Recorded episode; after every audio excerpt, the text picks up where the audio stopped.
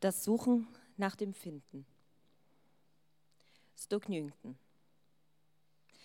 Ich wache nachts auf und denke, dass mein Leben nie wieder so sein wird, wie ich es kannte.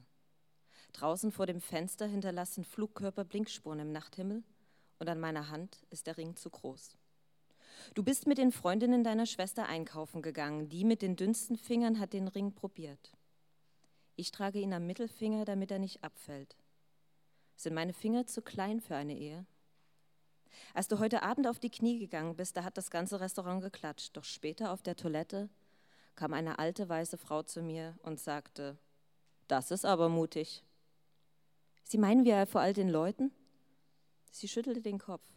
Nein, ich meine mutig von Ihnen, dass Sie Ja gesagt haben. Highbury.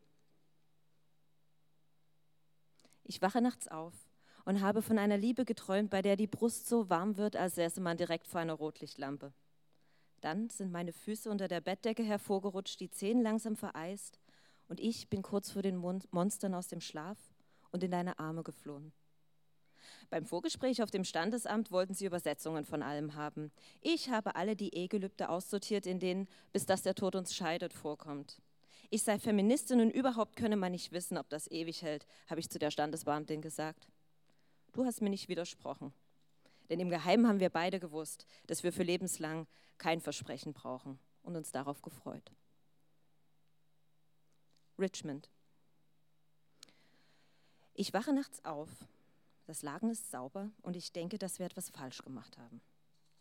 Wie alte Leute sind wir schon kurz nach Mitternacht heimgegangen, haben die anderen mit dem restlichen Prosecco an den Fluss ziehen lassen zum Sonnenaufgang. Auf dem Bett im Hotel haben wir Umschläge aufgerissen und Geld gezählt, bis wir eingeschlafen sind. Dann haben wir von unserer Ankunft und vom Suchen nach dem Finden geträumt. Jetzt bist du also mein Mann, so sagen alle. Wir sind in den sprachlichen Besitz des jeweilig anderen übergegangen und von nun an noch ein wenig enger ineinander verkeilt. Bali. Ich wache nachts auf. Es ist Sommer mitten im Januar, aber du drehst dich um und ich trete allein auf die Terrasse unter den tropischen Nachthimmel. Die Klimaanlage summt, vor mir der leere Strand. Ich wollte mit einem VW-Bus durch die Welt reisen, wir alle Individualisten. Mit dir in diesem Leben habe ich meine Zweifel, dass es je passieren wird.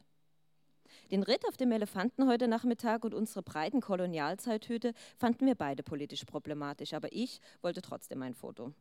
Du hast dann den ganzen Abend lang im Zimmer CNN geschaut. In Tunesien ist Ben Ali gegangen und im Irak das vierte Selbstmordattentat innerhalb von drei Tagen. Ich habe mich in den Pool gelegt, mich treiben lassen. Ein Sonnencremefilm auf der Haut, die Wasseroberfläche, ein fettiger Regenbogen, über mir die Palmblätter und Blau. Nur die Touristenkinder haben gestört. Cambridge. Ich wache nachts auf. Oder vielleicht habe ich gar nicht geschlafen. Im globalen Dorf sind alle Betten belegt und so vagabundieren wir durch die Straßen. Da, wo du herkommst, ist jetzt schon Frühling. Du fliegst heim und sagst, du willst die Revolutionäre auf dem Platz unterstützen. Aber wenn ich dich anrufe, anrufe, sitzt du bei deiner Mutter auf der Couch und das Land wird vom Militär regiert. Vielleicht ist es eine gute Idee, denke ich, wenn wir uns erstmal ein halbes Jahr lang nicht sehen. Ich in Asien, Praktikum, du in Afrika, Revolution. Wir sind jung und bedenkenlos. Der Ring ändert das nicht. Luang Prabang. Ich wache nachts auf, weil ein Gecko kreicht. Ich kann mich nicht mehr an dein Gesicht und an deine Gesten erinnern. Wir haben uns schon seit Monaten nicht mehr gesehen. Wir telefonieren kaum, unsere Verbindung ist zu schlecht.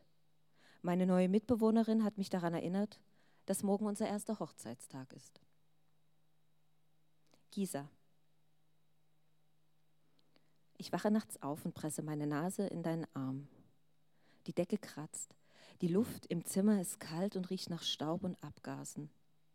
Du warst mir fremd bei unserem ersten Wiedersehen, aber du riechst noch immer nach dir und ich bin mir sicher, dass wir eine gute genetische Kombination abgeben, so kompatibel wie unsere Gerüche sind.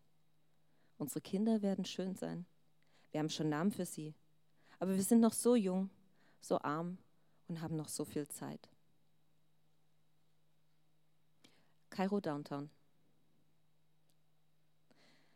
Ich wache nachts auf. Es ist Ausgangssperre, doch ich finde dich nicht neben mir. Du stehst auf dem Balkon und rauchst und sagst, was soll bloß mit diesem Land werden? Und ich stehe neben dir und versuche etwas zu sagen, was vor uns beiden verbirgt, dass die Dinge, die dir wichtig sind, mir nicht dasselbe bedeuten. Berlin-Rixdorf. Ich wache nachts auf und schließe das Fenster vor dem Berliner Winde. Du drehst dich zur einen Seite und ich mich zur anderen. Wir schlafen Rücken an Rücken, wie zwei Krieger, die es zwischen uns nach außen verteidigen. St. Pauli.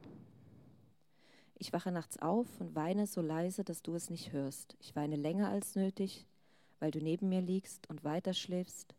Irgendwann schlafe ich auch wieder. Erbil. Ich wache nachts auf und bin im Irak. Das ist keine Metapher. Draußen ertönt der Ruf zum Gebet.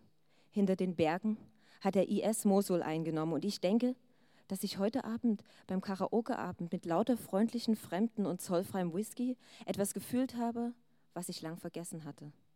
Wenn du hier wärst, ob es dann genauso wäre, wenn ich hier bliebe, ohne dich? Neukölln. Ich wache nachts auf und glaube zuerst, es sei ein Albtraum gewesen. Ich wache noch einmal auf und noch einmal, du liegst noch immer neben mir, trotz allem. Ich weiß nicht warum, es passt nicht zusammen. Dann kommt der Schmerz zurück. Ich habe nie geglaubt, ich könne diejenige sein, die mehr liebt. Ich glaube es noch immer nicht. Später lerne ich, das ist die erste Phase der Trauer. Sie kann Stunden dauern oder Jahre. Ich glaube, dass ich sterben muss. Margareten. Ich wache nachts auf und das Schluchzen packt mich wieder. Du sagst, es ist nichts und was willst du von mir? Dann gehst du mit deinem Bettzeug in eines der anderen Zimmer. Unsere neue Wohnung ist zu groß. Plötzlich sind wir älter. Vor dem Einschlafen haben wir über den Nahostkonflikt gestritten, aber eigentlich wollte ich beweisen, dass du herzlos und ideologisch verblendet bist und du mir zeigen, dass ich immer Opfer meines europäischen Geschichtsunterrichts bleiben und dich nie ganz verstehen würde. Immerhin haben wir gestritten Immerhin das. Am nächsten Tag werde ich dir Vorwürfe machen und dir erzählen, ich hätte wegen dem Tod meiner Oma geweint. Und auch wenn du weißt, dass ich lüge, wirst du nichts dagegen sagen können. Budapest. Ich wache nachts auf und schmiede Pläne, was ich tun werde, wenn du fortgehst. Es sind noch ein paar Wochen zu deinem neuen Job. Wir werden uns dann ein Jahr lang nur alle zwei Monate sehen. Wir sind freundlich zueinander und an unserem sechsten Hochzeitstag fahren wir nach Ungarn. Ich schreibe Listen mit Dingen, die ich ohne dich tun werde. Wenn ich Angst habe, schreibe ich Listen. Endstation. Ich wache nachts auf und die Hälfte des Bettes neben mir ist leer. Du bist im Irak. Das ist keine Metapher. Die Schlacht um Mosul hat begonnen. Meine Ekzem ist nach Jahren des Kratzens und Blutens mit dir verschwunden. Vielleicht ist mein Körper die Metapher. Wir schreiben uns, aber ich habe längst aufgehört zu sagen, dass ich dich liebe, aus Trotz, aus Hoffnung, dass du es irgendwann zuerst wieder sagst. Endstation. Ich wache nachts auf und habe seit zehn Tagen nichts mehr von dir gehört. Ich bin nicht mehr naiv genug zu glauben, das könne nicht sein. Ich versuche noch einmal zu schlafen. Als ich wieder aufwache, wird das schwarz, draußen grau und ich habe eine neue E-Mail von dir. Endstation. Ich wache nachts auf und denke, dass mein Leben nie wieder so sein wird, wie ich es kannte. Mein Rücken klebt am Laken, mein Kopf dröhnt und sagt mir, dass ich allein sterben werde. Ich bin nicht mehr unbestritten jung, ich habe keine Zeit mehr. Ich will dich in ein Attentat verwickeln, dich an ein anderes Ehegelübde erinnern. Ich will deine neue Chefin anrufen und dich verpetzen, bis sie dich daran erinnert, dass ich deine Heimat bin. Dann schreie ich ins Kopfkissen, ziehe die Decke über mich, damit die Nachbarn nicht die Polizei rufen. Ich schreibe dir Nachrichten, die ich nie abschicke. Ich halte mich. Noch immer. Trotzdem. Endstation. Ich wache nachts auf und fürchte den Moment, in dem du dein Profilbild änderst, in eins, was ich noch nicht kenne. Wenn du mir schreibst, drückst du mich fort, indem du mich beim Vornamen ansprichst, indem du schreibst, als seien wir Arbeitskollegen oder Menschen, bei denen das Spenderherz abgestoßen wurde, immer und immer wieder und jetzt halt ohne klarkommen müssen. Ich nenne dich gar nicht irgendwie. Ich überspringe die Anrede, denn ich weiß nicht mehr, wer du bist. Als mein Vater starb, konnte ich wenigstens Abschied nehmen. Ja, als mein Vater starb, war er wenigstens tot danach. Bei dir sind es nur die Augen, die geografischen Gegebenheiten und der Temperaturabfall. Endstation. Ich wache nachts auf und erfinde neue Antworten, für die es längst zu spät ist. Musstest du eigentlich konvertieren? haben sie gefragt. Ist es wegen der Kultur? Und dann, das sind ganz schöne Machos, ich war selber mal da unten im Urlaub. Ich will nie wieder Gutes über dich sagen müssen, dich nicht mehr in Schutz nehmen. Aber die Wahrheit ist, wenn sie schlecht über dich sprechen, sprechen sie immer auch schlecht über mich. Suchen. Ich wache nachts auf und fühle eine fremde Hand zwischen meinen Beinen und drehe mich weg. Aber dann mache ich doch mit, denn darum ging es ja und ein paar Augenblicke später nervt es mich nicht mehr so sehr. Ich sehe andere, die etwas verloren haben und gemeinsam warten wir auf den Tag. Suchen. Ich wache nachts auf und plötzlich ist schon ein Jahr vergangen. Ein weiteres wird kommen und gehen. Facebook sagt, an diesem Tag vor acht Jahren in Richmond. In meinem Traum waren wir elternlose Kinder, verloren im Wald. Wir irrten umher, Hand in Hand, und irgendwann hast du mich im Dickicht zurückgelassen. Einfach so. Ich sah mich um und du warst nicht mehr da, als sei es ganz leicht, verschwunden zu sein. Ich habe mich auf den Boden gesetzt und aus den Ästen und den Tannenzapfen endlich ein Zuhause gebaut. Im Winter zünde ich es an, um mich zu wärmen und einen Schatten zu vertreiben. Die Waldgeister sprechen zu mir. Ich höre von ihnen, du irrst noch immer da draußen umher.